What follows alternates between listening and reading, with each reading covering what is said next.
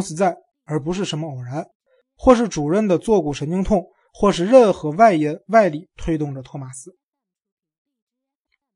可是，这如此深入的东西，为什么托马斯会如此突然、如此坚决，却如此简单的割舍掉呢？他会解释，之所以这样做，是为了摆脱警察的纠缠。说句实话，就算理论上是可能的，但实际上，警察发表一篇有他签名的假声明的可能性并不是很大。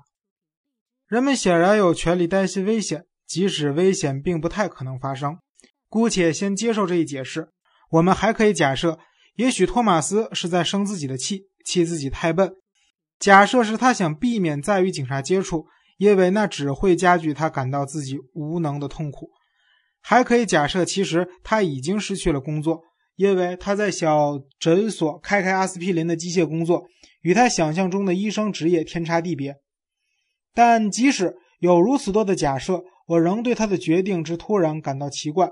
是不是在这决定的背后还藏着什么更深刻的、超出了他理性思考范围的东西呢？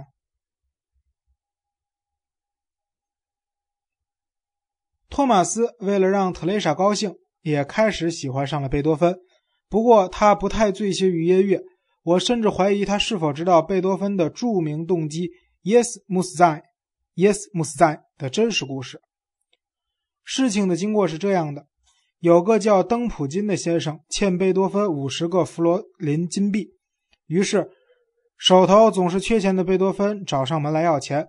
可怜的登普金叹气道：“非如此不可。”贝多芬乐了，笑着回答：“非如此不可。”后来他在笔记本上记下了这几个字及其音调，并根据这个很真实的动机谱了个四重唱的短曲，其中三个人唱：“Yes, m u s a 呀呀呀。”第四个人接着唱：“掏出你的钱袋。”一年之后，在他编号为一三五的最后一部四重奏的第四章里，这一动机成为了核心动机。这时，贝多芬想的不再是登普金的钱袋，非如此不可。这几个字对他来说已经具备了越来越庄严的调子，仿佛是命运之神的亲口召唤。一句话若出自于康德，哪怕是一声早安，要是说的到位。听起来也可能像是一个形而上学的命题。德语是一种词语沉重的语言，非如此不可，根本已不再是一个玩笑，而是细加掂量的决断。贝多芬就这样将诙谐的灵感谱成了严肃的四重奏，将一句玩笑变成了形而上学的道理。这是一个很有趣的由轻到重的例子。奇怪的是，我们似乎并没对这样的转变表示出惊讶。如果倒过来，贝多芬将严肃的四重奏变成关于邓普金还钱的无聊笑话的四重唱，想必定会引起我们的愤怒。然而，这却是符合巴门尼德精神的，因为他把重变成了轻，把负变成了正。最初表现了伟大的形而上学的真理，而最终却只是再无聊不过的玩笑。我们已经再也不会像巴门尼德那样思考了。我相信，托马斯在自己内心深处早已十分恼火这一庄重、严肃、逼人的 “Yes, m u s t 于是，在他身上产生了一种对改变的深切渴望，渴望按照巴门尼德的精神把重变为轻。我们还记得当初他片刻内就做了决断，永世不见第一任妻子和他的儿子。而且当他得知父母与他断绝关系，反倒轻松了口气。要推开那试图压到他身上的沉重责任，推开那 Yes m u s 除了采取这突然且不合常理的举动，还会有什么呢？显然，这是一种外在的，由社会习俗加到他身上的 Yes must then。而他对医学的热爱这一 yes must 赞，则是内在的必然，而恰恰这样更糟糕，因为内心的必然总是更强烈，总是更强力的刺激着我们走向反叛。当外科医生即使切开事物的表面去看看藏在里面的东西，也许正是这样的渴望推动着托马斯去看看在 yes must 赞之外到底还有什么。换句话说。想去看看，当一个人抛弃了所有他一直都以为是使命的东西时，生命中还能剩下些什么。然而，当托马斯去报道，面对和善的布拉格玻璃窗及橱窗清洗店女老板的时候，他的那个决断的后果便突然向他展现了其全部的现实。他几乎惊慌失措，在惊慌中，托马斯度过了打工的头几天。而一旦克服新生活令人惊恐的陌生感，托马斯猛然意识到自己等于是在放长假，做的是自己完全不在乎的事，真美。从事的是不是内心的耶斯穆斯在逼着去做的职业，一下班就可把工作丢在脑后。托马斯终于体会到了这些人的幸福，在这之前，他还从来没有感到过不在乎带来的快乐。以往每当手术没有如他所愿，出了问题，他就会绝望，会睡不着觉，甚至对女女人都提不起兴趣。职业的耶斯穆斯赞就像吸血鬼一样吸着他的血。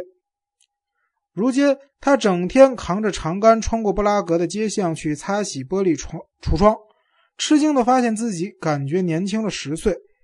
大商场的女售货员还管他叫大夫，并常常跟他咨询些感冒、背痛和经期不正常等毛病。每当看到托马斯往橱窗玻璃上喷水，用绑在长杆上的刷子开始清洗玻璃时，女售货员总感到不好意思。要是能扔下店里的顾客不管，他们肯定会接过托马斯手中的长杆替他清洗。托马斯主要是擦大百货店的玻璃，不过有时也会被老板派到别人家里。在那个时期，捷克人还是比较团结的，群情激愤，反对迫害知识分子。于是，当托马斯以前的病人听说他当了玻璃擦洗工，纷纷打电话到清洗公司，指明要求他擦玻璃。而托马斯一到，他们就以香槟或是烈酒招待，先在工作单上签好字，说他擦了多少多少扇窗户，然后便喝喝聊聊度过两个小时。所以，托马斯无论是去私人家里还是去商场，都会感到心情舒畅。那时，俄国军官的家庭已经开始在这个国家安家，内务部的官员代替了电台被解职的播音员，收音机里整天是些吓唬人的讲话，而托马斯摇摇晃晃地穿过布拉。格城的街巷，由一家喝到另一家，像过不完的节，很开心，真是给他放了大假。他又回到了过单身汉的日子时代。特蕾莎几乎突然消失了，托马斯只有每天夜里才能见到他。当他从酒吧回到家，托马斯已经睡眼朦胧，而早晨特蕾莎还沉睡时，托马斯又得早起赶去干活。所以每天他有十六个小时是自己的，简直是意外的给他送上了一片自由空间。而对托马斯来说，从他还很年轻的时候起，自由空间就意味着女人。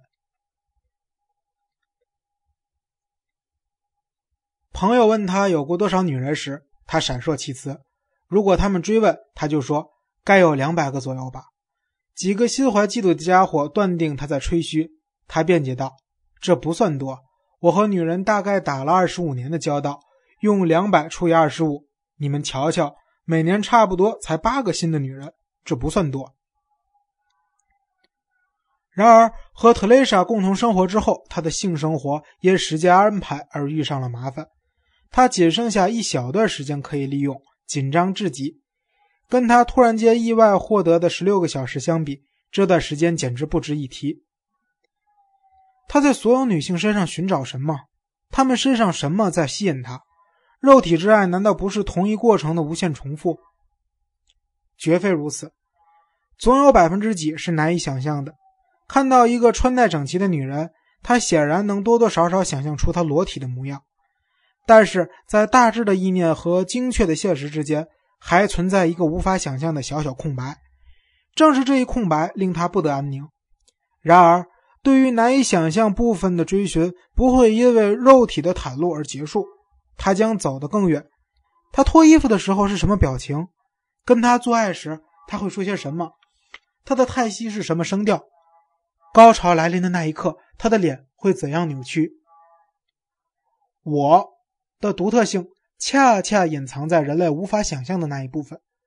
我们能够想象的，仅仅是众人身上一致相同之处。